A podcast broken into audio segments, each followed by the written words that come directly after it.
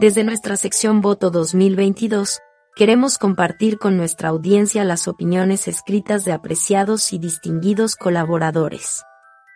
En esta ocasión nos traducen en sus propias palabras los artículos del jurista, exdiputado expresidente de la Asamblea Legislativa, Walter Coto Molina, el reconocido historiador e investigador Vladimir de la Cruz, el administrador y experimentado exfuncionario internacional, Eduardo Carrillo Vargas, cerrando el administrador y ex viceministro de Planificación y ex diplomático, Carlos Manuel Echeverría Esquivel.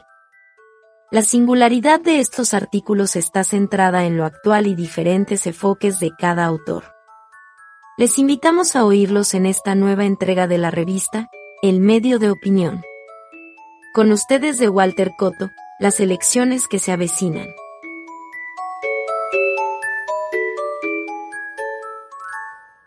Algunos amigos me han preguntado sobre las elecciones convencionales que vienen en los próximos días en los partidos y también sobre las elecciones nacionales. Esto es lo que de momento pienso en el aquí y en el ahora. Lo primero que constato es que más del 80% de la población no se identifica con ningún partido. Por tanto, como lo he dicho en repetidas ocasiones, los partidos caminan presurosos al cementerio, a la arqueología política son lentos, burocráticos, sin ideas innovadoras, sin estudio ni formación, muchas veces corruptos, incluso algunos con estafas probadas, con mucho cinismo y sobre todo deficientes en su rol de intermediación entre la ciudadanía y el poder. Son sociedades anónimas, algunas familiares y cofradías de intereses privados. Los partidos costarricenses pareciera que no tienen una hoja de ruta lo que tienen son más bien pleitos internos. Ciertamente pareciera que son instituciones moribundas, no responden a la nueva realidad del país y se convirtieron en Costa Rica en un mero requisito del código electoral que establece que para ir a participar en una candidatura popular es necesario estar inscrito en un partido. Lo segundo es que no se ve por el momento, ni sabemos todavía si saldrá algún precandidato o candidato que asegure las mejores condiciones de idoneidad ética, capacidad política, proyectos concretos, habilidad estadista y liderazgo confiable para satisfacer al electorado. Ninguno de los precandidatos hasta el momento ha mostrado, digamos, una iniciativa o una propuesta que enamore a la ciudadanía y que refleje confianza en la ciudadanía en su propuesta.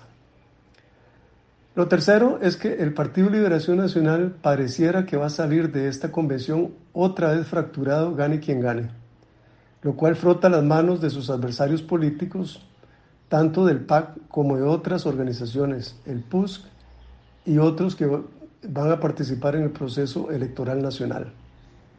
El compromiso firmado por quienes inscribieron su precandidatura en el PLN de apoyar al ganador ya se rompió desde el momento en que al menos dos de los precandidatos dijeron que no apoyarían a uno de ellos, en este caso a Figueres, si ganara la convención. Además, muchos liberacionistas repiten que si Figueres gana la convención, el Partido Liberación Nacional pierde la presidencia, lo cual coloca al partido pareciera en el camino de una dificultad y de una derrota anticipada. En cuarto lugar, se constata que el país tiene un escenario cuantitativo nunca antes visto de candidatos. Hay candidatos y precandidatos de todos los colores y sabores y hay algunos que son verdaderamente inodoros. En ese marco vemos un gobierno que empieza a introducir sus manos electorales y un grupo de partidos en la Asamblea que continúa siendo parte del gobierno bajo la estrategia del gobierno. No ha habido ni hay una oposición real, es decir, al menos una fuerza política que presente propuestas alternativas al gobierno coherentes respecto de los principales problemas del país y que las haga valer con su narrativa, con sus actitudes y con sus votos. En quinto lugar, los grupos evangélicos probablemente que tienen un mercado cautivo van a mantener una parcela electoral que prolongará su presencia en la Asamblea Legislativa. Pero no se ve claro un triunfo de, de una candidatura presidencial. Habrá que esperar, ponderar muchos factores que aparecerán en los próximos meses. Menos claro es el panorama para el resto de las fuerzas políticas, pues en su mayoría no asoman aún sus candidatos presidenciales con la imagen y la fuerza que se requiere para atraer a un electorado que está desmotivado. La sexta cosa es que de mantenerse todo así como se ve, el presidente del 2022, que aún no se mira por ningún lado, podría ser incluso alguien que irrumpa de último momento en el escenario electoral, pero que tenga buen verbo, que tenga un contenido en su mensaje, recursos económicos humanos disponibles para hacer una campaña corta pero intensiva y extensiva a su vez en las redes y medios, que sea disruptivo con un lenguaje actualizado y que demuestre capacidad política y sobre todo un respaldo de equipo profesional ético y patriótico que lo acompañen.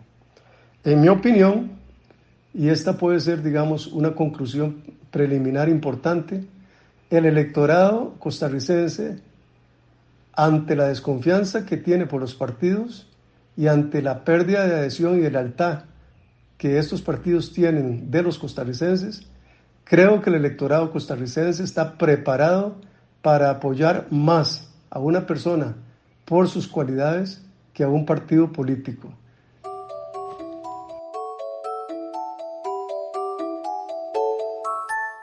Con ustedes de Vladimir de la Cruz, la Convención de Liberación Nacional, su importancia, significado y retos.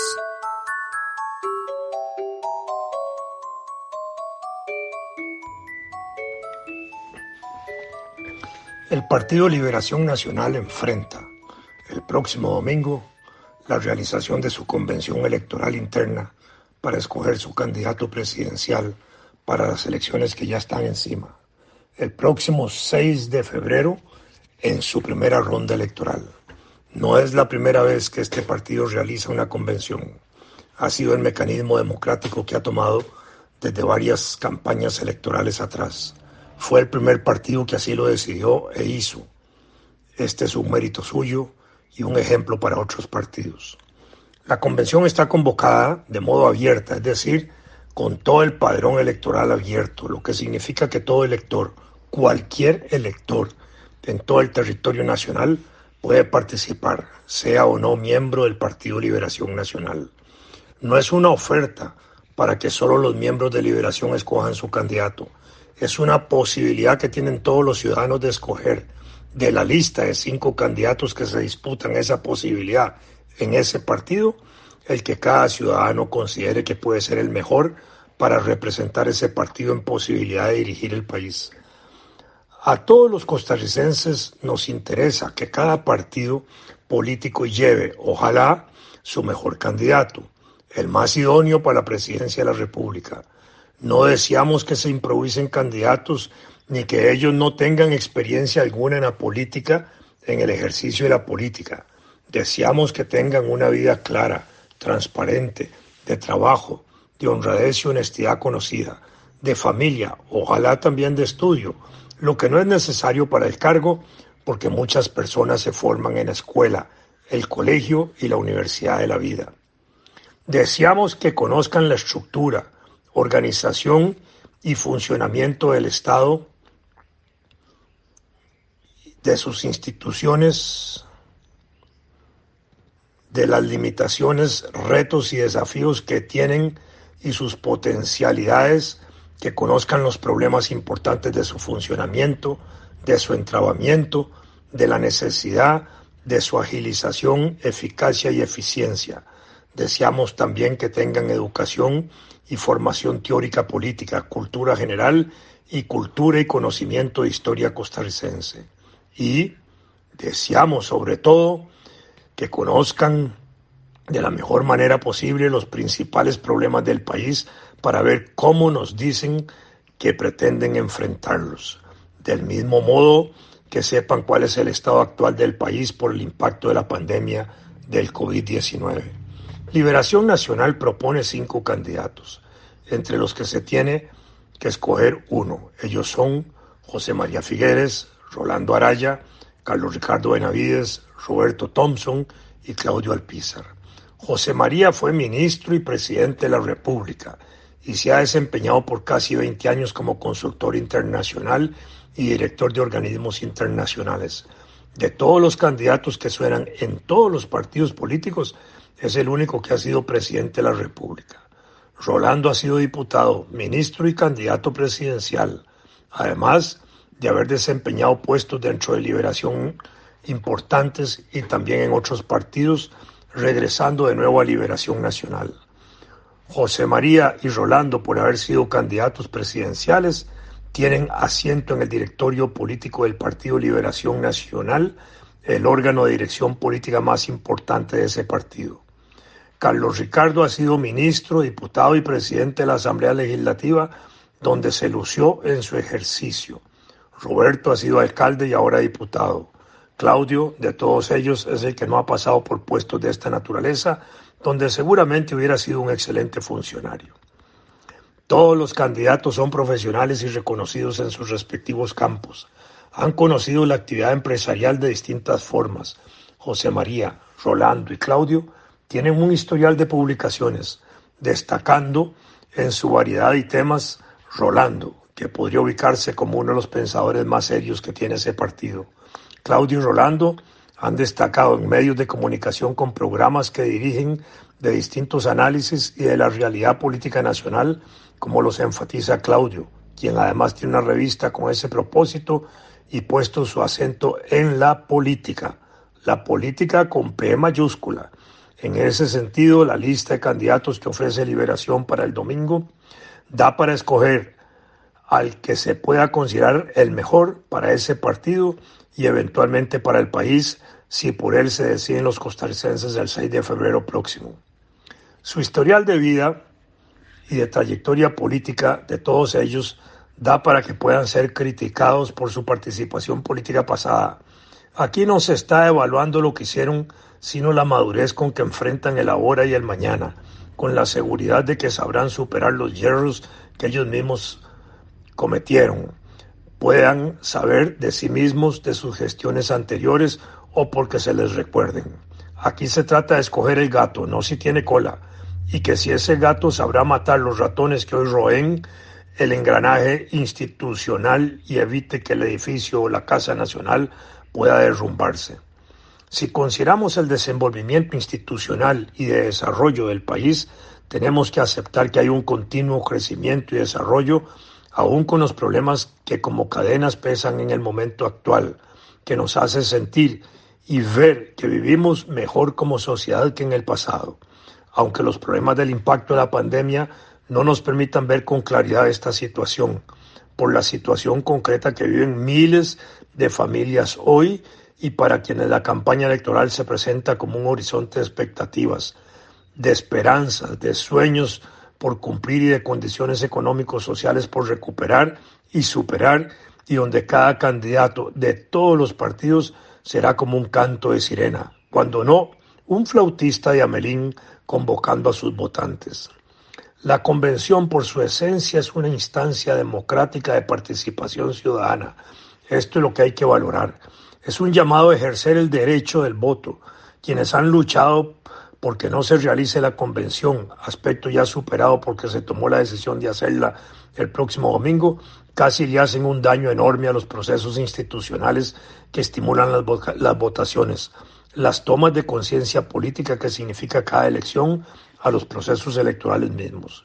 En Costa Rica hemos establecido instancias de participación ciudadana como el referéndum y el plebiscito, de consultas populares, que incluso institucionalmente son saboteadas cuando se solicita hacerlos. Y se trata también de sabotear estos procesos de consulta electoral cuando pueden hacerse con las regulaciones que el momento exige y que el Partido Liberación Nacional ha coordinado con el Ministerio de Salud y el propio Tribunal Supremo de Elecciones.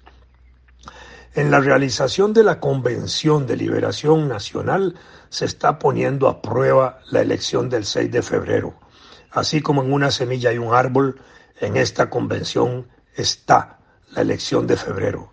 no todo por la cantidad, no, no, tanto por la cantidad de personas que puedan movilizarse para ir a escoger el candidato de liberación, sino por su organización, de la cual el mismo Tribunal Supremo de Elecciones, el Ministerio de Salud y la Caja Costarricense sacarán experiencias para hacer de la elección de febrero, si todavía estamos con problemas del COVID, se pueda llevar a cabo con toda la magnitud que se necesite y que posibilite que la mayor cantidad de votantes puedan expresar su libre voluntad soberana de representación popular. De esta convención electoral del próximo domingo, el mismo Tribunal Electoral que la supervisa sacará y aprenderá experiencias para la selección de febrero que no pueden posponerse por estar establecida su fecha por mandato constitucional para el primer domingo de febrero. Intentar atrasarla como se ha querido y se hace en otros partidos políticos que la han venido posponiendo es quedarse atrás del proceso electoral mismo cuando otros partidos no hacen convenciones para avanzar en sus decisiones electorales como ya lo están haciendo por la vía de la Asamblea Nacional, en las que ya están nombrando no solo candidatos presidenciales, sino toda la lista de candidatos a diputados. La verdad para estos partidos es que posponer sus convenciones 15 días o un mes máximo no les va a producir mayores cambios a las decisiones que en el interior de esos partidos ya se tienen tomadas. Y frente a esos partidos que ya proclamaron sus candidatos, se pusieron a la cola, pues ya van atrasados en la oferta de sus candidatos. En cuanto al resultado electoral de la convención, pueden decirse muchas cosas. Lo importante es que va a tener un resultado que en el caso de Liberación Nacional le permitirá valorar las fallas de movilización, de organización y de convocatoria de simpatizantes, sus debilidades organizativas para lo que tendrán tiempo para corregir lo que corresponda. A la vez, ya con candidato escogido, tendrán una sola dirección de enfoque, como toda convención de heridos de distinta naturaleza. Pondrán a funcionar sus hospitales de campaña para restañar heridas y para recuperar heridos en posibilidad de que sigan combatiendo por esas banderas. El que de los candidatos de liberación pase al retiro por propia voluntad o peleado con los otros o con el ganador por perder en la convención o por negarle su voto y su apoyo o por oponerse hipercrítico, cierra sus posibilidades futuras de seguir jugando en esas canchas políticas. Veamos. Si José María gana la convención con 67 años, tiene la posibilidad de llegar a ser presidente a los 68, dos años más que cuando Oscar Arias repitió su presidencia. Pero le quedarían todavía dos procesos más todavía si quisiera mantenerse en esa brega en caso de perder, y hasta una para volver a ser candidato si llegara a ganar y ser como el Ricardo Jiménez del siglo XXI, a lo que muchos le ponen obstáculos. Si Rolando gana la convención y ganara la presidencia, lo haría a los 75 años con una posibilidad, si acaso, de volver a pulsar la candidatura en caso de que pierda. Los otros candidatos, Roberto con 61, Claudio con 58 y Carlos Ricardo con 52, igual en caso de ganar la convención y la presidencia de la República, tendrían más oportunidades de intentar un segundo gobierno a partir del 2030, que son las ciudades que tiene hoy José María y un poquillo más Rolando, y más oportunidades para seguir siendo precandidatos en procesos futuros. Si alguno de estos tres ganara la presidencia de la República, les quedan más, más oportunidades para intentar reelecciones y estar en el ranking de los presidentes al menos de dos periodos o gobiernos. Lo real es que para Liberación Nacional esta convención es clave para su futuro político en la historia electoral desde 1953 hasta el 2018, Liberación Nacional, la Unidad Social Cristiana y Acción Ciudadana son los únicos partidos que han tenido posibilidad de gobernar dos veces seguidas. Liberación Nacional en tres ocasiones. 1970-78 con José Figueres y Daniel Uduber. 1982-1990 con Luis Alberto Monge y Oscar Arias. 2006-2014 con Oscar Arias y Laura Chinchilla. La Unidad Social Cristiana lo hizo en 1998-2006 con Miguel Ángel Rodríguez y Abel Pacheco, y Acción Ciudadana recientemente desde el 2014-2022 con Luis Guillermo Solís y Carlos Alvarado. De estos tres partidos, Liberación ha recuperado el gobierno después de haberlo perdido dos veces seguidos. La Unidad Social Cristiana ha perdido cuatro veces después que gobernó dos veces seguidas. Si la Unidad Cristiana vuelve a perder no pasa nada, solo que dependiendo del resultado se puede hundir más de lo que estaba hasta la elección del 2014, cuando Rodolfo Pisa empezó su rescate. Si Liberación Nacional pierde la presidencia, me parece que entrará en una situación similar a la de la Unidad Social Cristiana después del 2006, en pérdidas y descréditos continuos que le va a ser muy difícil remontar, salvo que la generación joven que está hoy disputando candidaturas se mantenga más activa y con banderas más progresistas. En el caso de Acción Ciudadana, no sabemos si va a continuar gobernando por tercera vez consecutiva hasta que se realicen las elecciones de febrero. Si pierde, se coloca en el promedio de dos gobiernos seguidos y una pérdida.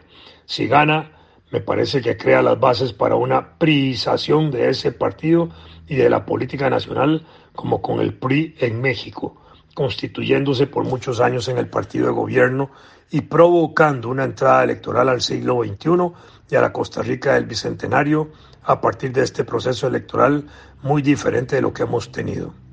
Lo que, lo que se pretende que vote el domingo es la base más importante de liberación nacional. Cualquier resultado será una ganancia porque se tendrá como el número de afiliados en posibilidad de convertirse en agentes y activistas hacia la elección de febrero. El candidato que gane, igual para todos los partidos políticos, tiene la inmensa tarea de mantenerlo más unido al partido y a los otros candidatos que participaron en la convención hacia la campaña electoral con alianzas, con negociaciones políticas que satisfagan de común acuerdo a todos.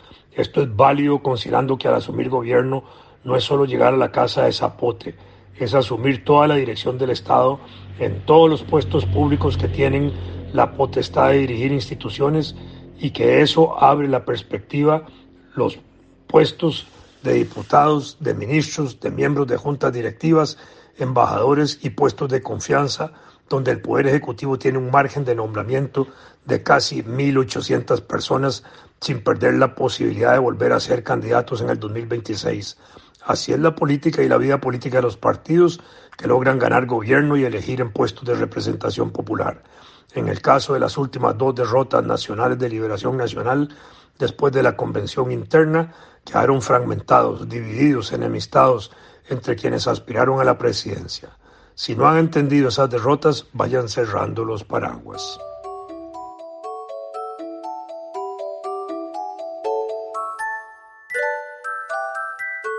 Con ustedes Eduardo Carrillo, la situación del país y las inquietudes civiles de cara a las elecciones del 2022.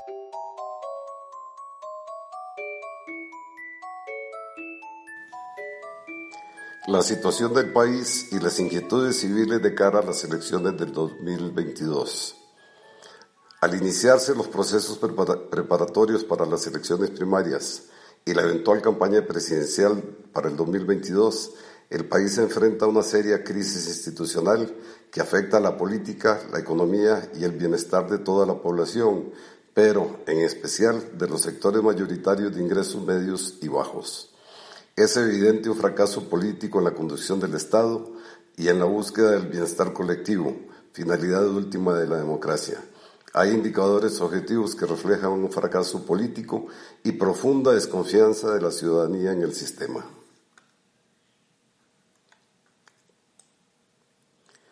Hoy sabemos que el 87% de la población no se asocia con ninguno de los muchos partidos del congestionado entorno político nacional sin embargo, esto no es nuevo.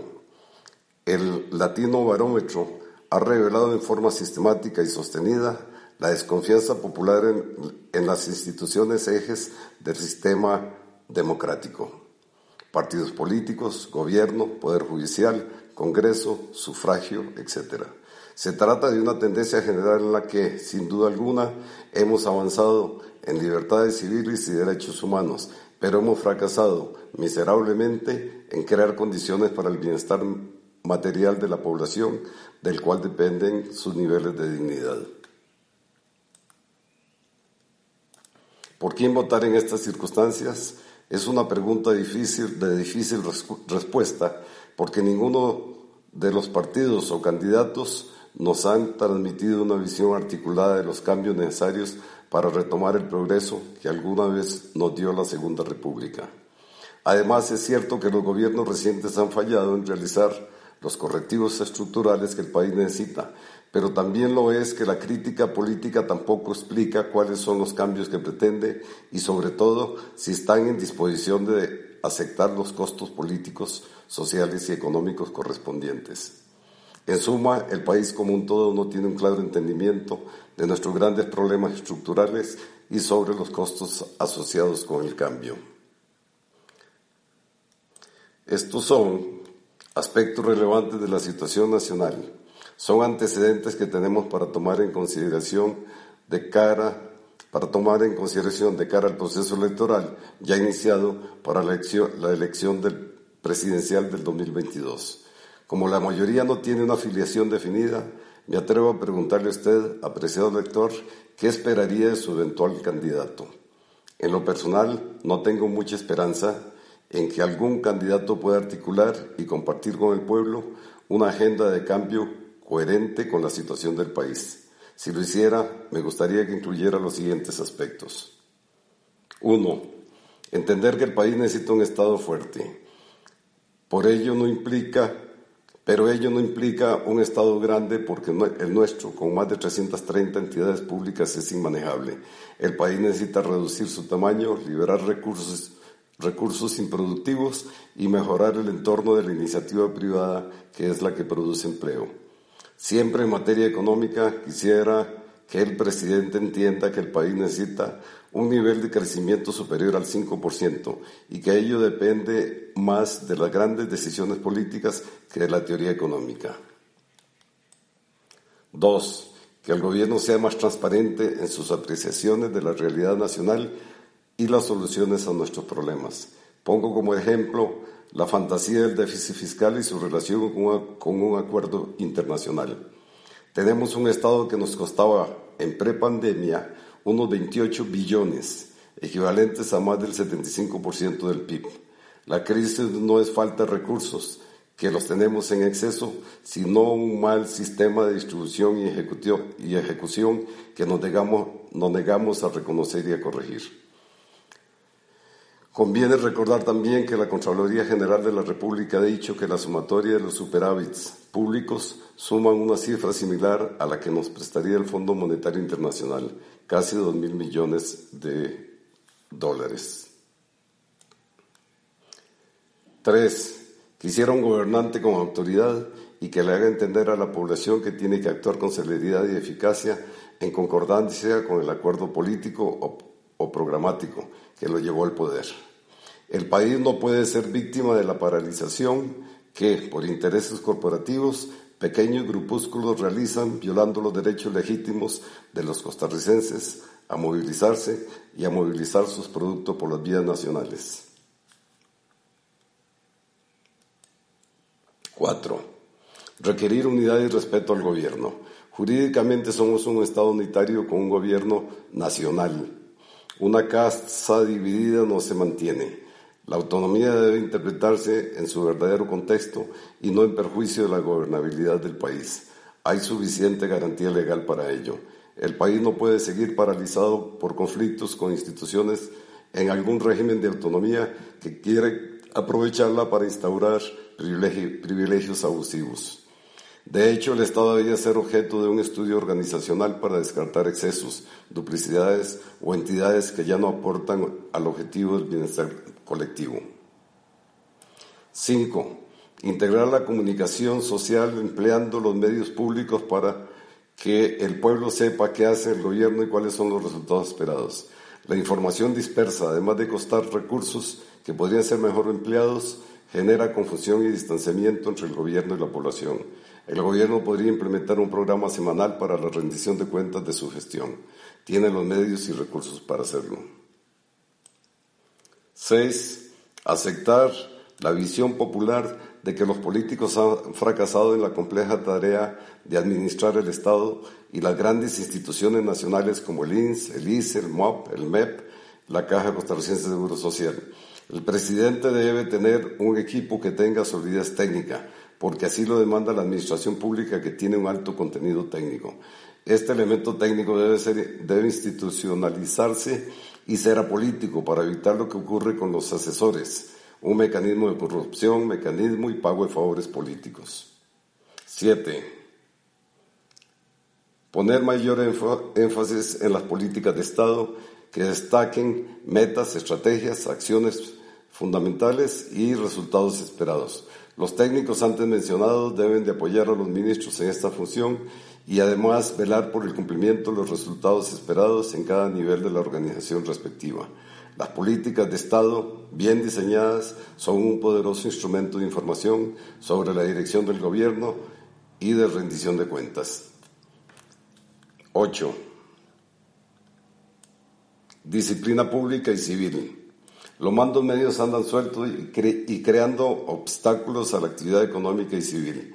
A la población debe hacérsele entender que el proceso electoral crea un compromiso político-civil y que el presidente debe ejecutarlo. Sin perjuicio de forma legítima de crítica o protesta, es necesario el respaldo popular para que el, el presidente cumpla con el mandato electoral. Visión de los nuevos retos del país y en especial de los requerimientos de la cuarta revolución industrial. Estamos un poco anclados en el pasado y apenas arañando los requerimientos de esa cuarta revolución industrial. Urge una nueva organización del sistema educativo que articule la educación en sus niveles primario, secundario y superior. La educación es el motor del desarrollo y la mejor vía para alcanzar mejores niveles de vida para todos. 10. Movilizar la economía nacional. De nuevo, entender que el país necesita un desarrollo económico superior al 5% y son las grandes iniciativas políticas las que lo pueden lograr. Y no es que el gobierno tenga que hacer todo, sino crear las condiciones que desencadenen la actividad productiva del país, en mucho con el aporte del capital privado. Megaproyectos como la construcción del aeropuerto de Orotina no debió haberse archivado. Hay otros a nivel nacional que requieren rápida planificación y ejecución inmediata. Es posible que necesitemos una nueva institución y otro megaproyecto para llevar a todo el país el agua que tenemos en exceso.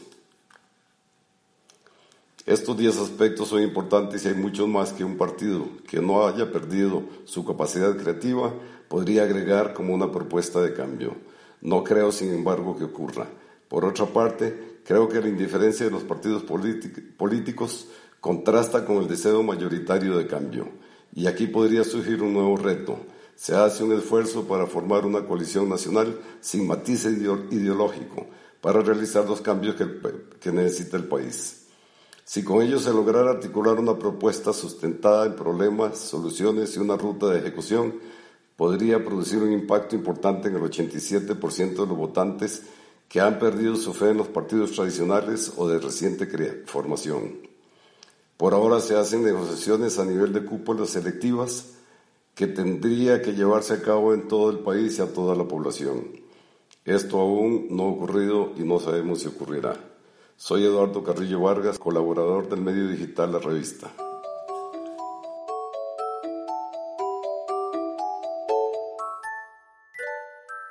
Con ustedes de Carlos Manuel Echeverría, Elecciones en Costa Rica, algunos apuntes sobre el tema.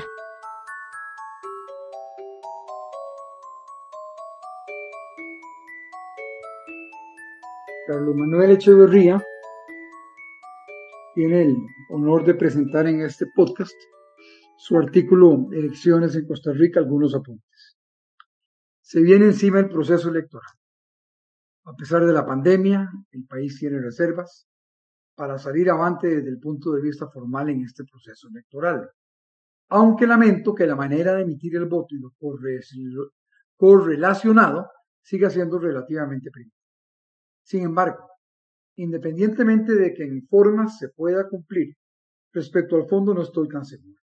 Nuestro sistema democrático, todavía respetado a nivel mundial, tiene problemas de calidad y de nivel participativo los que pueden convertirse en una estocada fatal de no corregirse. Esto tiene sus razones de ser que a continuación menciono. El entorno. La democracia a nivel internacional no logra consolidarse en su esencia. Ha retrocedido, podríamos decir, sin temor a equivocarnos, en la mayor parte de los países del mundo. Ello tiene su impacto en Costa Rica, más con lo interconectados a nivel mundial que estamos. Sigue prevaleciendo el impacto de quien tiene recursos financieros que aportar. La desinformación se ha acelerado sin que el ciudadano tenga las herramientas para saber qué es verídico y qué no es. Hoy en día, por las redes sociales, cualquiera dice lo que le parece. Y por otro lado, muchos medios de comunicación convencionales no siempre juegan limpio. Los sistemas de gobierno que practican la democracia no están resolviendo los desafíos ni facilitando el óptimo aprovechamiento de las oportunidades que a las sociedades se le presentan. Los candidatos a diferente nivel no necesariamente son personas preparadas intelectual ni moralmente para los cargos, sin liderazgo con los que la ciudadanía no se identifique, menos inspirarse. La, la gran mayoría no entienden siquiera la majestad de los cargos y el honor que representa el servicio público. La pérdida de fe a nivel popular es evidente y la ciudadanía es proclive a ser manipulada e identificarse con temas que deberían ser accesorios y no los fundamentales. Los liderazgos son espurios en su mayor parte, inflados, artificiales, y los despedazan las redes sociales por su falta de contenido o cualquier error de poca monta cometido en algún momento de su vida. No es de extrañar entonces la creciente ola de manifestaciones violentas más de movimientos sociales que políticos en países cercanos y lejanos, algo que ya se manifestó en Costa Rica con la huelga del 2018 y las movilizaciones promovidas por los señores Corrales y Guido, ambos eventos de ingrata memoria. El electorado, el electorado, perdón, estamos viviendo un peligroso círculo vicioso. Los ciudadanos no se involucran como debieran. El manejo de los temas rigurosos y propios del desarrollo y bienestar diario es deficiente y eso hace imposible que la ciudadanía exija y avale un debate serio y profundo por parte de quienes piden el voto. Estos, al darse cuenta de que no hay interés por los temas serios y no siendo muchos de ellos gente capaz, le dan al electorado el atolillo con el dedo que parece gustarle. Se han vuelto comunes los gobiernos acompañados por parlamentos poco funcionales y un poder judicial que ni cumple con la justicia ni en tiempo ni en forma. Luego vienen las, quejas y las frustraciones. En Costa Rica prevalece el ejercicio del poder amparado a la pasión sobre el ejercicio de la propuesta razonada y razonada. El país está corporativizado, dividido en contingentes sociales, cada uno buscando su propio beneficio. Esto no ayuda mucho y la pasión mal enfocada es mala consejera, especialmente al elegir. Los partidos políticos. En la mayor parte de ellos, sus dirigencias siguen pensando en un electorado a la antigua y no en los movimientos sociales donde se agrupan los votantes identificados con sus aspiraciones bien pensadas o no, más que con ideologías o pseudoideologías. no quiero decir con ello que las ideologías no son importantes, todo lo contrario, son fundamentales, pero son rechazadas por no plasmarse en lo concreto que es lo que a la ciudadanía le interesa. Se pierden así ejes fundamentales de organización y comportamiento. El que los partidos políticos hayan cuasi abandonado la capacitación doctrinal e ideológica es un punto débil de la práctica democrática de hoy en día. La doctrina y la ideología partidaria son ejes que le dan consistencia a la acción política, especialmente cuando se traduce en accionar gubernamental los partidos políticos se han convertido en plataformas para ser electo y disfrutar de cargos, a veces sin tener la preparación necesaria y sin ofrecer satisfacción real y seria a lo que esgrimen los movimientos sociales. Un esquema electoral que constitucionalmente obliga a elegir por la vía de los partidos políticos en los que gran parte de la ciudadanía no cree, ha contribuido a aumentar notablemente la indiferencia ciudadana y el abstencionismo la democracia costarricense ha dejado de evolucionar hacia niveles superiores como lo hizo durante varios lustros. Hoy involuciona. Con el creciente arraigo de los movimientos sociales, debe buscarse formas de canalizar la energía de estos movimientos para promover gobernanza y conectarlos con los movimientos políticos y la gestión de gobierno. Para evolucionar. El asunto es delicado Cada elección que salga mal o que le dé paso a un gobierno débil agrava el círculo vicioso en que está la sociedad costarricense. No se puede descartar a mediano plazo un declive total ante la inoperancia de los partidos durante la campaña y luego de los gobernantes y la oposición en el Congreso y las municipalidades. La capacitación a todo nivel y para cada función en los procesos democráticos es clave destacando el electoral. La cívica no está incorporada a los valores personales y colectivos. Asimismo, no se forma en los centros educativos a nivel medio y superior en el entendimiento colectivo los principales factores del desarrollo. Los medios de comunicación poco ayudan. Ya no hay tiempo para hacer cambios significativos ni sembrar para cosechar en febrero del 2022. Dependemos de que el Tribunal Supremo de Elecciones esté alerta de los partidos y sus dirigentes, así como los medios mencionados. Sin embargo, es el momento de ir pensando en medidas radicales para que nuestra democracia vuelva a evolucionar. Veo las siguientes. Primero, ponerle mayor atención a los temas formativos. La formación de nuestros ciudadanos se orienta hacia la capacitación y no la educación. Necesitamos ciudadanos en el pleno sentido de la palabra, cultos, intrínsecamente perceptivos, investigativos, analíticos, críticos y propositivos, capaces de pensar en abstracto con calidad. Generarían cambios fundamentales en el comportamiento de la clase política y los partidos.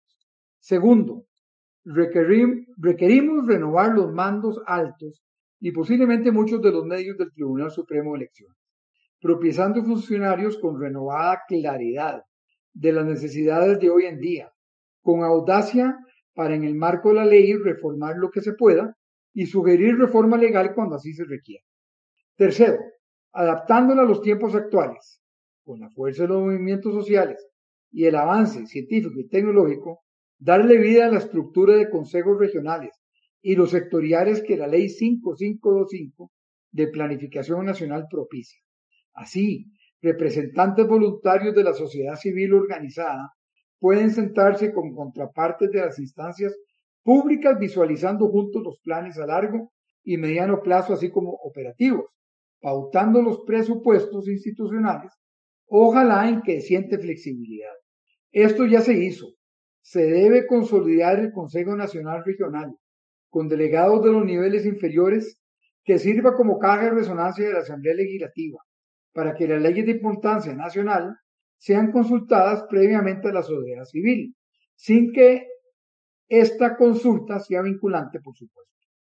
No se trata de diluir la autoridad y la responsabilidad de las autoridades electas, sino de darle vigencia a procesos participativos de la ciudadanía, sin abusar darle la vigencia que no han tenido al plebiscito y al referendo. Cuarto, promover una modernización de nuestra Constitución para adaptarla a los nuevos requerimientos de la sociedad de cara a un futuro que luce decisivo para la prevalencia de la humanidad. El Congreso de la República cada vez más se orienta hacia una creciente municipalización, lo que parece ser inconvenientemente irreversible, excepto que se tenga el coraje de establecer criterios más demandantes de selección de diputados. ¿Por qué no pensar en un Senado de unas 21 personas de alto nivel con experiencia cada senador y visión amplia para equilibrar la precaria situación de hoy en día?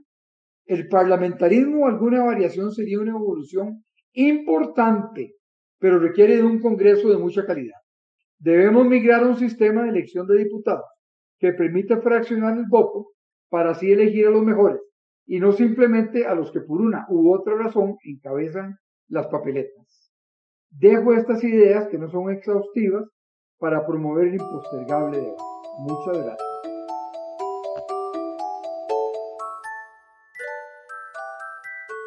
Nos puede encontrar en las principales plataformas de redes sociales, como la revista CR.